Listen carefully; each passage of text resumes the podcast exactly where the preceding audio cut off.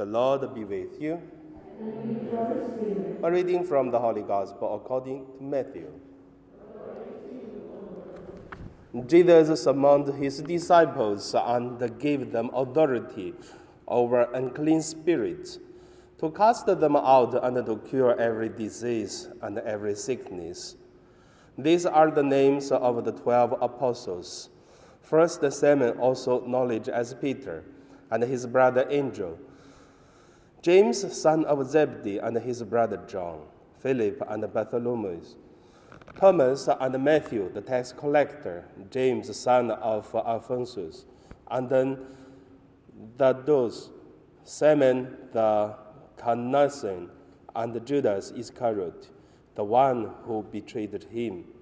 These twelve Jesus sent out with the following instruction Go nowhere among the Gentiles and enter no town of the Samaritans, but go rather to the lost sheep of the house of Israel. As you go proclaim the good news, the kingdom of heaven has come near. The gospel of the Lord.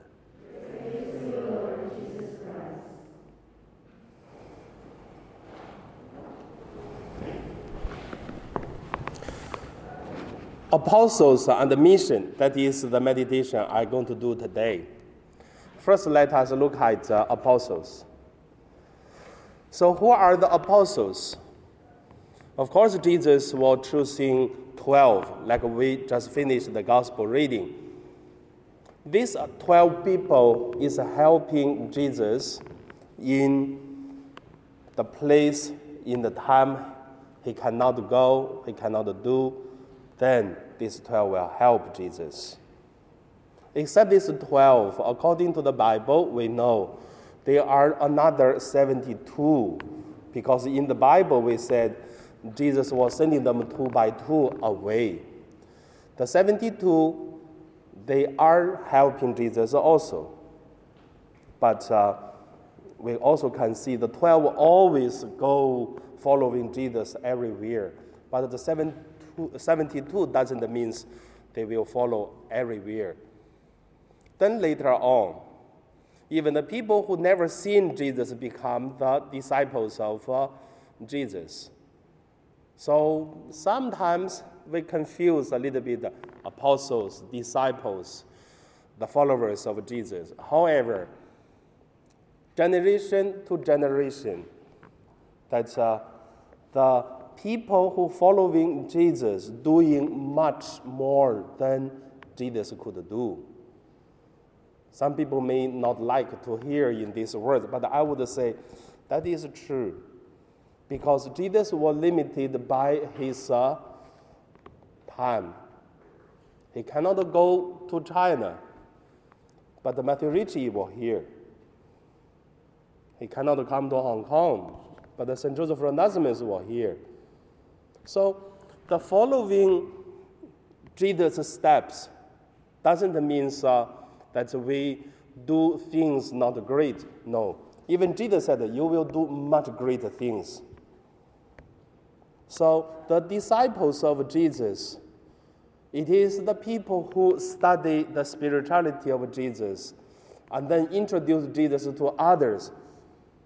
So we also could say in another words, Yes, Jesus also come to China, come to Hong Kong, but by the mission of the disciples of Jesus. So that is uh, the second point I want to say mission. Mission, it is uh, only one mission. There's no another mission, only one.